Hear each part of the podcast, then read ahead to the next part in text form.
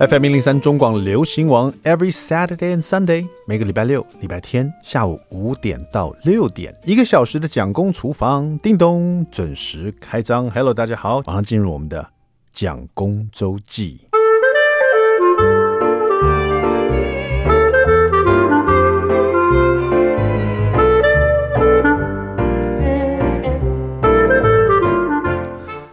最近大家都闷在家里吧？我想，就是虽然说没有什么三级警戒或怎么样的，可是看到这个确诊人数这么多，很多人都选择窝在家里，对不对？窝家里时间长了啊、大家一定要找一些事来做啊。我觉得像我的话，或者很多朋友们可能在这时候呢，就会觉得有点剧荒啊，就是说韩剧到底要看哪一部，有点剧荒哈。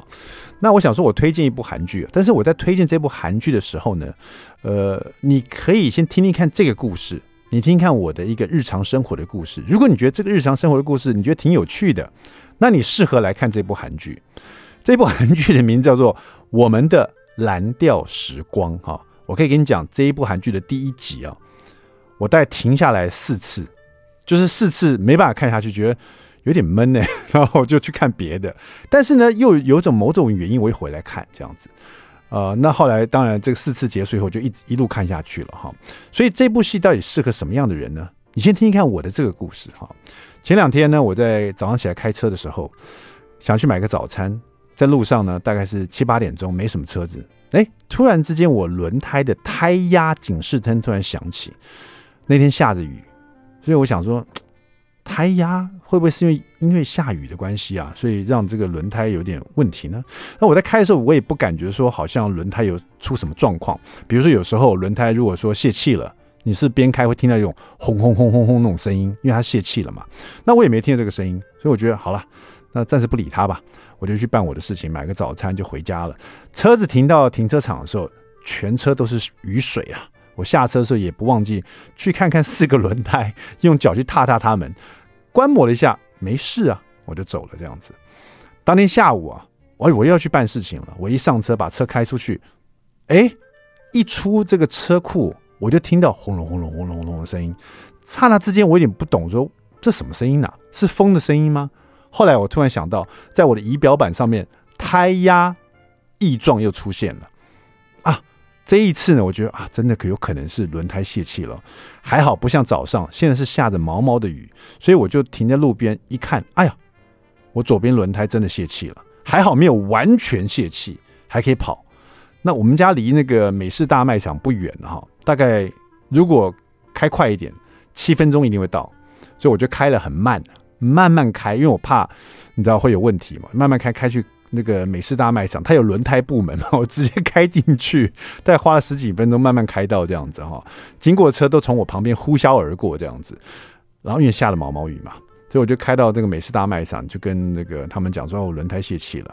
四个这个就是有一些这个员工出来，就是啊，帮我们观察一下。我本来以为换一个轮胎就好了，结果呢，他一检查，四个轮胎都一样，胎纹太磨得很平。那也请我去看了，哎，果然是这样子。四个轮胎都磨得非常平，他说你四个轮胎都该换了。那你这个呢，正好是被刺破的，有一个螺丝在里面。他说没关系，我们正好现在大特价哈，四个轮胎呃，这多少钱什么什么的就好哦。这样买一买哈，也要也要 也要呃两万多块哈，两万多块一个轮胎也要五六千嘛，两万多块在我脑海中就切清啊，这个月又又撩两万多块，就是说。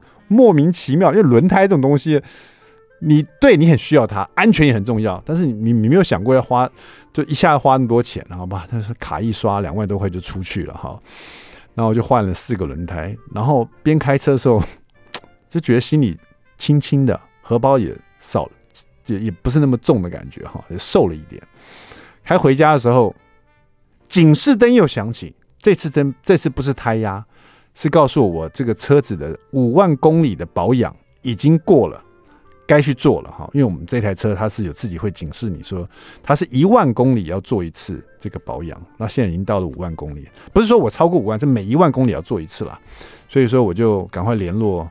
我在联络这个保养厂的时候，我心里就想说，哎，这个可能又要撩个撩个一万多块吧，最少，对不对？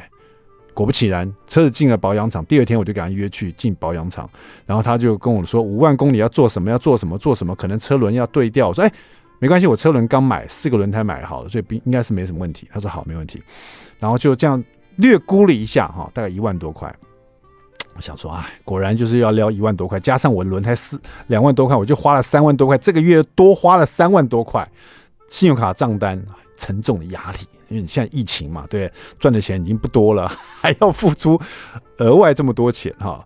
然后我想说啊，好好好好好，呃，结果呢，保养厂呃到下午跟我联络的时候，他说蒋先，你那个哈刹车令片还有你的副的那呃辅助的电瓶啊也都没电了，这两个都要换啊？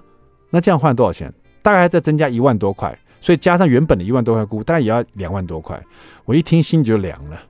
我说，我就有点斤斤计较。我说，那个刹车令片啊，蒋先生，刹车令片我们上一次保养就跟你说过，你必须要换。这一次呢，一定要换，已经磨到只剩底了哈，一定要换，这很安全，要注重安全。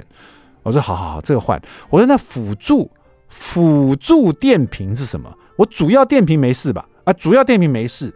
那辅助电瓶是干嘛的？哦，辅助电瓶是因为现在车子有时候红绿灯到的时候，你就要它自动会熄火，然后再再再启动这样。我说那我可不可以不要做这个事？它可是辅助电瓶也会辅助你的动力方向盘，还有一些其他的东西都需要用到辅助电瓶。那你辅助电瓶也没电了，那你我说好吧，那也换好了，算吧算吧，这个月要多出四万五千块以上的费用哈，我就觉得唉，沉重的经济压力。哎，讲了这么久，你还记不记得我在说什么？我在说这一整段的故事啊。如果你听起来，你觉得你是那种适合听听这种一个人的生活里面所遇到的一些经济的压力，或者他的生活里面所遇到的一些困难哈，这样流水账般的这样子的这个故事的话，你觉得听起来？还可以听得下去的话，哎，那你蛮适合看我们的蓝调时光这样的一个韩剧哦。它可能没有像我这么无聊，但是它确实步调是真的非常的像流水账一样，让你去好像真实的去窥看了不同的人的这个蓝调的时光。蓝调就是比较有点忧郁嘛，有点这个好像失去了什么的感觉。那我自己的蓝调时光就失去了四万多块，好吗？啊，考虑一下，看你要不要看看。我们的蓝调时光，如果第一集呢看不进去的话，试试看，再试试看。我看了四次才看进去的，看进去以后呢，还蛮不错的，好不好？好了，稍微休息一下，马上回到蒋公厨房。